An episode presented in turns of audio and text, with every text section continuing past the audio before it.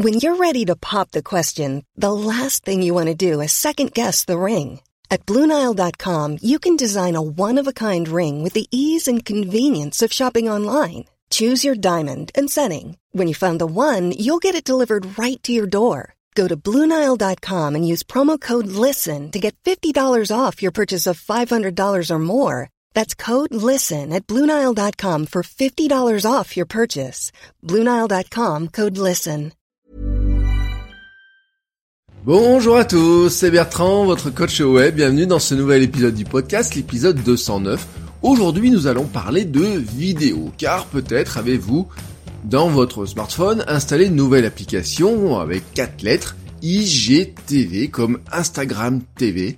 Oui, drôle de nom d'ailleurs, hein, d'avoir mis ce TV dedans, hein, même si on comprend la logique de la vidéo, mais ça nous raccroche à quelque chose qui est un petit peu ancien. Mais la grande caractéristique de IGTV, Instagram TV, c'est du format long hein, pour, euh, pour les réseaux sociaux. Hein. On est maintenant dans la vidéo qui fait de 10 secondes à 1 heure, alors qu'avant les stories, on était bah, dans la vidéo plus courte, puisqu'on on s'arrêtait à 10 secondes.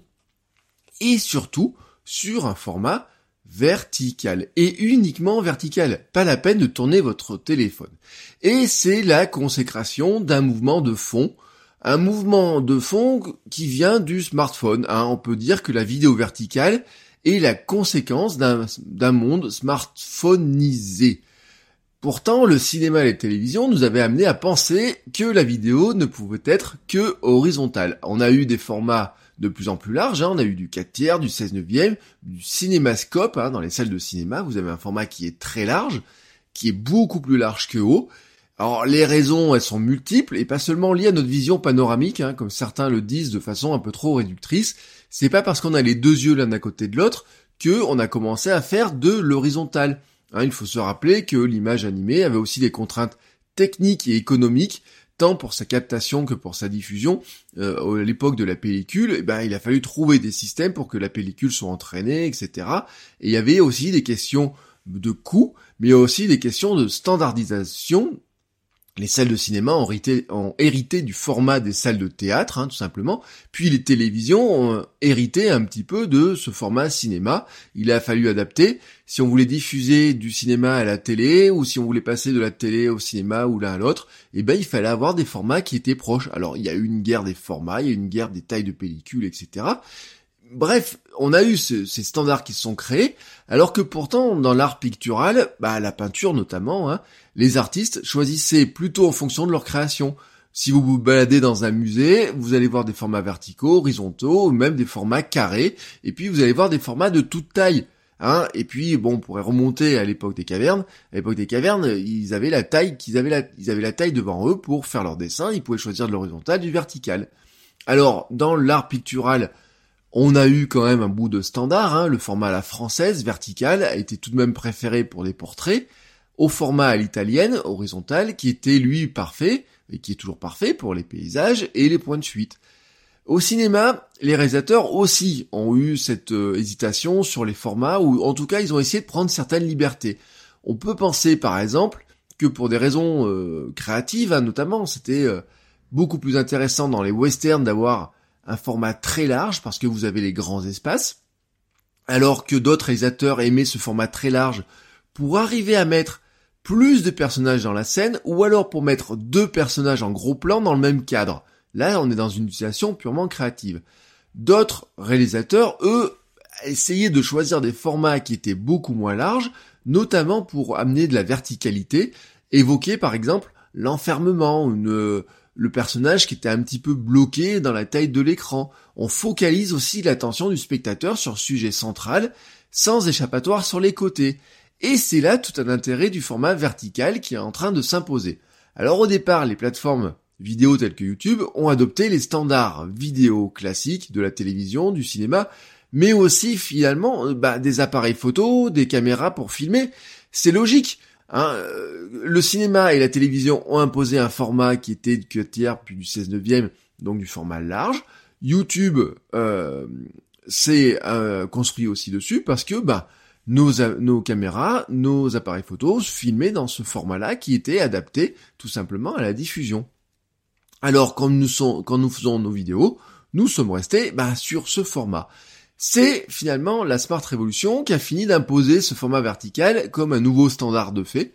Euh, nous passons de plus en plus de temps à utiliser notre téléphone et on l'utilise de manière verticale. D'ailleurs, si on regarde les smartphones, ils ont été conçus avec des écrans verticaux. Euh, c'est l'une d'ailleurs des grosses innovations du, du, smartphone, c'est que finalement, si on regarde un petit peu sur l'histoire du, téléphone, le téléphone n'a pas toujours eu un écran carré. Hein. Quand il a eu un écran, euh, même les PDA n'ont pas forcément eu des écrans qui étaient verticaux. Alors je me rappelle hein, de mon euh, Palm qui avait un écran vertical, mais je me rappelle aussi que j'ai eu un PDA Psion. Hein, alors là, on remonte très loin, qui avait un écran qui était très très large. on était plutôt sur le format de la feuille et pas très haut du tout. Euh, si on prend un Nokia ou un BlackBerry, ils avaient un écran qui était beaucoup plus proche du carré hein, que euh, qui était même pas du tout euh, ni horizontal ni vertical. On était vraiment dans du carré.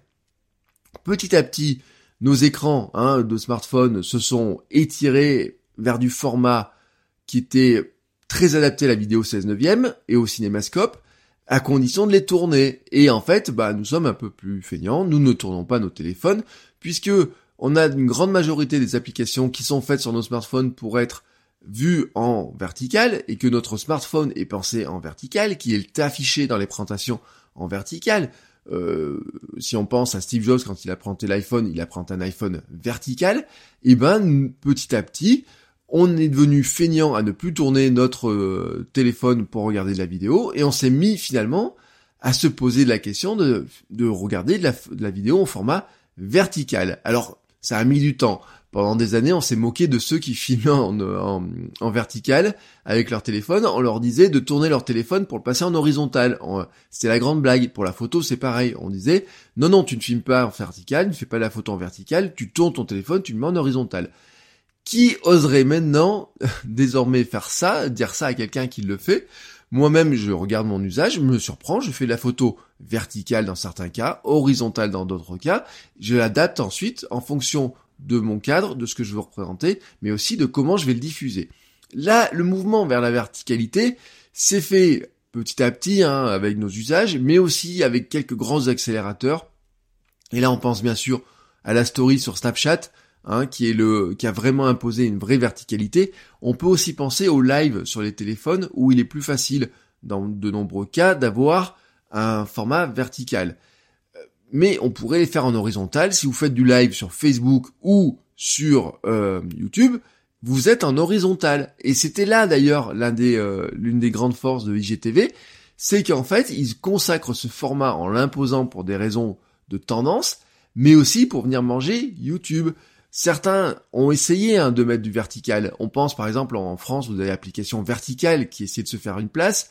Euh, Netflix diffuse du vertical depuis deux mois hein, pour certains teasers, mais euh, bien sûr leurs séries sont encore en horizontal et nos télés sont en horizontal.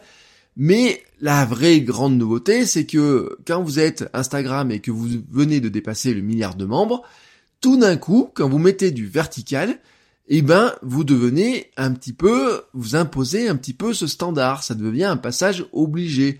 Avant, vous pouvez prendre une vidéo euh, horizontale, vous pouvez la mettre sur YouTube et sur Facebook, la même vidéo, s'adapter parfaitement aux deux plateformes. Désormais, si vous voulez faire de la vidéo sur Instagram TV, eh ben, vous allez être obligé de faire du vertical. Alors certes, j'ai déjà vu hier dans mes tests des gens qui faisaient de la vidéo avec des bandes noires en haut et en bas. Hein. Je pense à Gary Vaynerchuk par exemple, qui très rapidement a juste rajouté des bandes en haut et en bas, où on met des textes en haut et en bas. Je pense aussi à d'autres personnes hein, qui le font, pour, on le faisait aussi pour rentrer dans du carré. Mais la réalité est qu'une image verticale, pensée verticale, est très immersive car elle prend tout l'écran. D'une manière ou d'une autre, il faudra filmer en vertical pour avoir du succès sur Instagram télé ou tout du moins monter une version verticale. Hein, ça va être la grande difficulté. Il va falloir une certaine gymnastique du cerveau pour y arriver. Dans certains cas, euh, notamment les paysages, hein, euh, ça va être euh, un petit peu compliqué. Mais j'ai vu des vidéos avec des paysages, avec des scènes qui étaient filmées en vertical et qui rendent très très bien.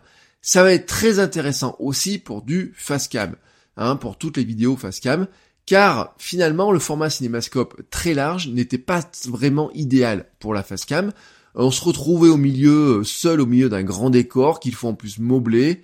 on est obligé de couper le corps. Hein. Rappelez-vous l'époque des speakerines, qui étaient les femmes troncs. Euh, pensez euh, aussi, par exemple, si vous faites des gros plans euh, en cinémascope, il y a un bout du truc que vous êtes obligé de couper, c'est-à-dire vous êtes obligé de couper un bout de la tête, hein, si vous êtes vraiment en très gros plan. Donc il y a toujours quelque chose qu'on devait couper. Avec le vertical, vous pouvez rentrer un bonhomme, même grand, plus facilement dans le cadre, sans avoir à vous soucier de ce qu'il y a autour, sans trop avoir à vous soucier du décor et de tout ce qu'il y a autour. Et vous allez voir que vous allez adorer ce format. Ça, je peux le parier. Voilà, euh, vous verrez que petit à petit le format vertical va vraiment s'imposer et on en reparlera très bientôt car on se rend compte que ce qui peut nous paraître bizarre peut-être pour certains ou peut-être même un petit peu euh, gênant hein, sur l'instant euh, de dire oh là là il va falloir faire du vertical comment on va faire ça on fait pas de vertical vous allez voir qu'on va vraiment y prendre goût ça, je peux vous le parier. Sur ce, je vous souhaite à tous une très très belle journée. Moi, je vais aller faire de la vidéo verticale et je vous dis à demain pour un nouvel épisode. Ciao ciao les créateurs